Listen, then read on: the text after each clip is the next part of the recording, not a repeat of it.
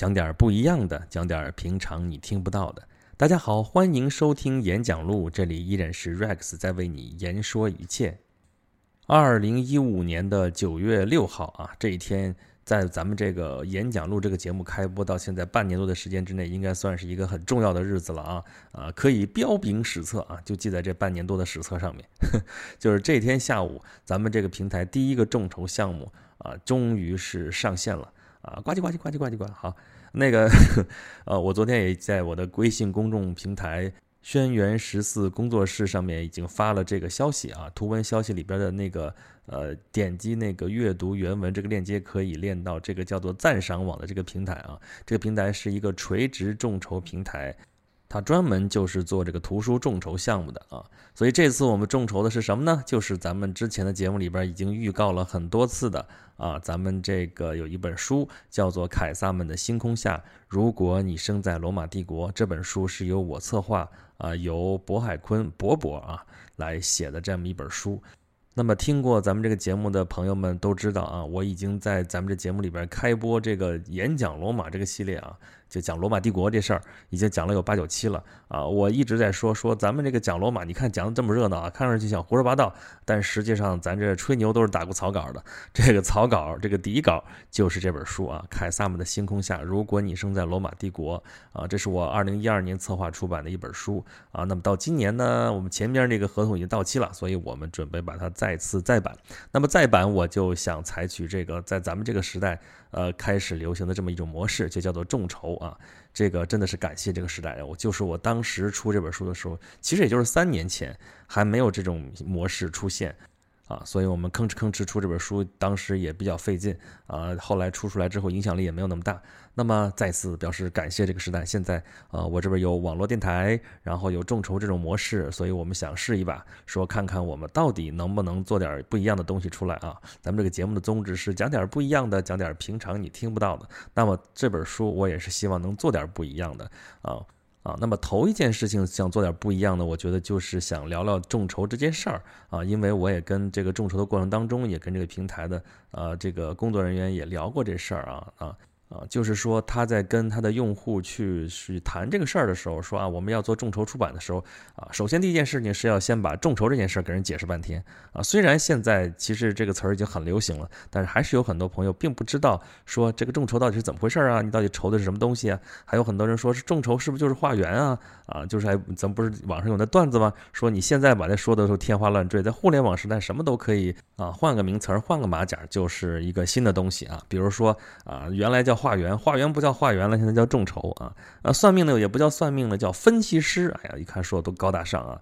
这个八卦小报不叫八卦小报，叫自媒体啊！咱们现在这个也是自媒体啊，不过咱好像没说什么八卦啊，咱说的都是古人的八卦，都是一些其他的什么八卦啊。反正总之吧，这也叫自媒体啊。统计分析不叫统计啊，叫什么大叫大数据啊，大数据分析啊。这忽悠就不叫忽悠了，叫互联网思维，整个的全都是。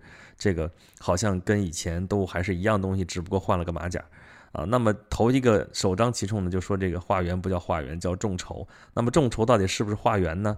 呃，应该说有点像，就是说咱们当时我记得我小的时候，呃，很小很小的时候，就是可能是八十年代的时候吧。当时就在批判一种思潮，说什么呢？啊，你那个十亿人民啊，每人给我一块钱，那那得多少钱？那我不就发了吗？啊，当时说你这极端自私自利啊，极端个人主义啊，你这个就这个这个是封建腐朽思想啊，资本主义腐朽思想啊，就批判这个什么事儿。但是现在你说众筹的事儿，哎，不就这个意思？不就这样实现了吗？你想办一个什么事儿，然后你钱不够，那怎么办呢？大家来给你凑份子嘛。啊，从表面上看，不就是这么一回事儿吗？对吧？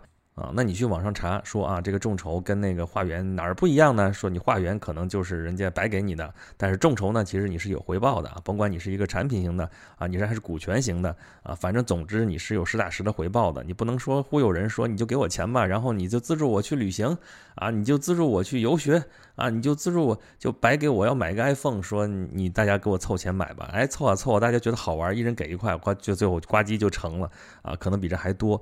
这事儿其实都有点不太正常，但是如果我来看这个事儿的话，我倒觉得最大的本质的区别倒并不在于说，呃有没有回报啊，而是这个模式真的只能是在现在这个时代，或者是以后的时代才能够成立啊，在之前是不成立的。为什么呢？啊，我要说这事儿了。这个社会在发展，这个生产力确实是发达了，大家兜里有钱了，开始闲的。咱们之前不是讲过那个一期节目，就讲这个分享经济这个事儿嘛？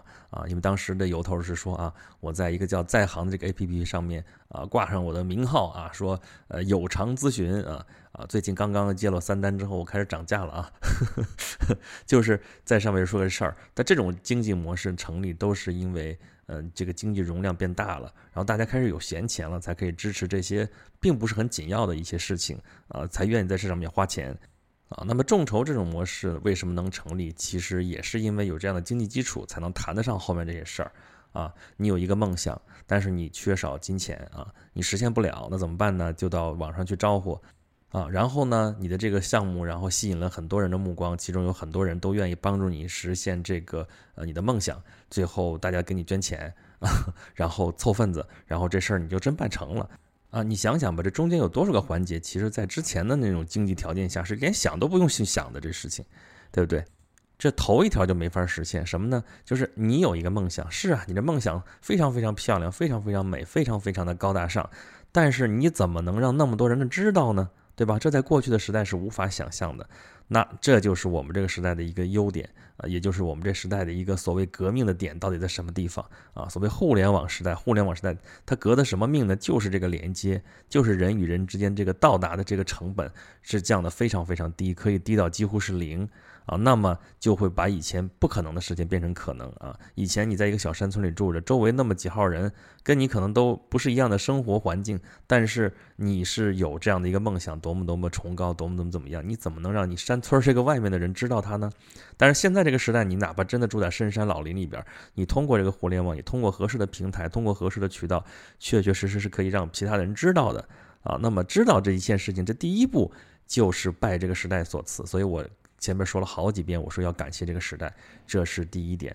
那么第二点，你有这个梦想了，然后别人也知道你有这个梦想了，那么别人想要支持你啊，怎么支持你呢？对吧？现在这个时代就可以通过钱啊，通过这种非常方便的支付手段来支持你。在过去这也是无可想象的，对吧？你你怎么着？你给现金啊？我给你邮寄过去，我给你电汇过去啊？怎么着？这事儿就这个这个太难弄了，这个。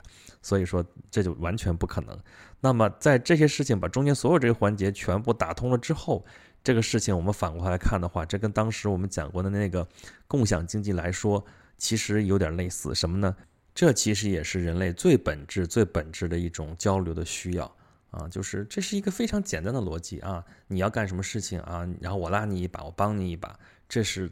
最本质的、最本质的，大家每个人都能理解的一种逻辑。这个事情是实际上在很早很早以前，应该是一个大家共通的一个逻辑。但是在现代社会，在这个工业化时代的这种社会里边，啊，这种逻辑被大家逐渐的遗忘了。结果反而是在这种新时代的新的技术条件之下，啊，它又重新出现了，而且又开始慢慢的开始风靡，开始大行其道。这其实应该是一个好现象。大家想想看，我们每个人的这个成长的环境是不一样的，成长的经历是不一样的，经过的事情也是不一样的。但是有些事情我们是都愿意去做的。那么这些我们共同的愿望，但是并不是每个人都能实现的话呢？那么如果出现这么一个人，他要去实现这个愿望，那么大家是不是有些人会去支持他呢？这是一个很自然的逻辑啊，就像演员一样，为什么大家愿意去看演员啊？就是说有一种理论，就是说。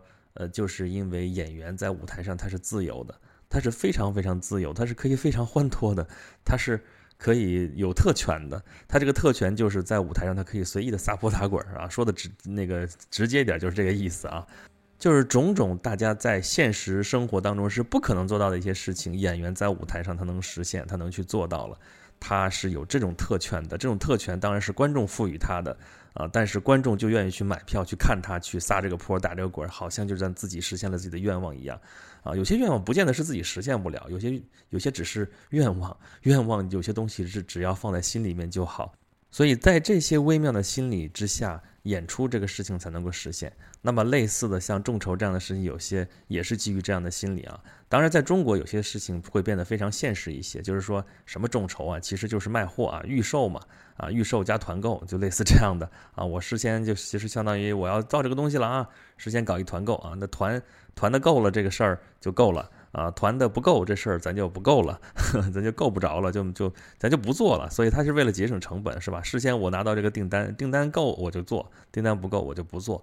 他慢慢变成这个这样一个东西了。但是你如果再往前发展，应该是那种可能不求直接回报的那种众筹，可能会更多一些。啊，不求直接的回报的这种众筹，就是那种说这个事情你不要给我讲那个什么成本啊，不要给我讲等价交换啊这些事情啊，不是不计成本，而是这个成本的计算方法跟以前不一样了。对吧？不是说你这个货值多少钱，你的原材料是多少，然后中间加上利润多少多少，我给你算一个非常精确的一个数额，然后拿这个东西去众筹才怎么怎么样，而是说，啊，一个更多的是一个心理上的一个价位。我觉得我愿意为你这个那个愿望，为你这件事情，我愿意付出多少钱啊？这是一个，呃，从市场上来讲是一个供求关系，从心理上来讲是一个周瑜打黄盖的事情，一个愿打一个愿挨，对吧？所以获得的回报也有可能。不是一个实物的回报，对吧？有可能是一个电子的回报，有可能这种虚拟的这种电子的回报都没有，有的甚至只是一个 big thanks，对吧？我就只是谢谢你啊，获得一个这个众筹方的这样一个小卡片的感谢啊，或者是一些图片、照片啊，只是他能够看到自己的愿望得以达成，有这么一个证据也就够了。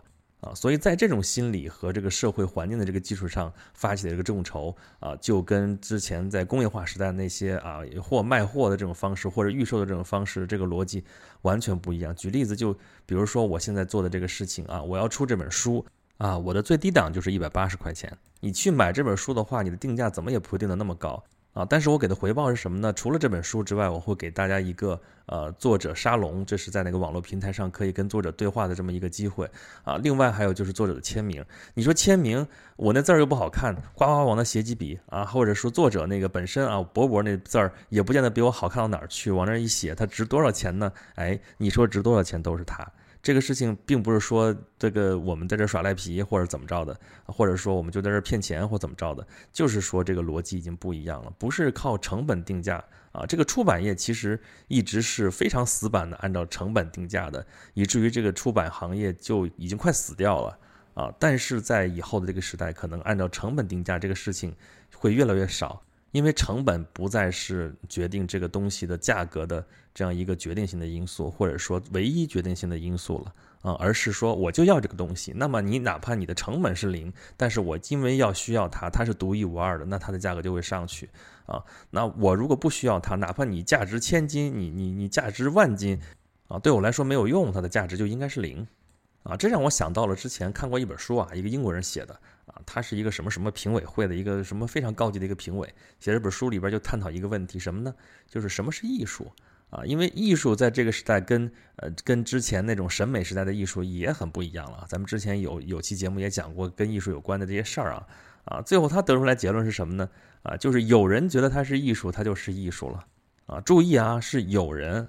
不是这个主体啊，不是我，不一定是我，我可能觉得这玩意儿狗屎一堆啊，它不是艺术，但是有人觉得它是艺术，那它就是个艺术品，我至少可以拿它去换钱，对不对？所以它还是艺术，所以是有人，只要有这么一个人啊，是 there is 或者 there，反正就是 there be 吧。会有这么一个人或者一撮人认为它是艺术品，它就是艺术品了。他最后得出这样的一个结论。所以你看，这种定义下来之后，它跟你的审美、跟你的什么技巧、技法、什么工艺、什么全都没有直接的关系啊。所以我们这时代才会有人说看不懂，说你去看当代艺术吧，就那皇帝的新装嘛，就什么东西啊，感觉你这没什么好的东西，你对吧？大家都捧他，他就是个好东西；大家不捧他，就不是个好东西，对吧？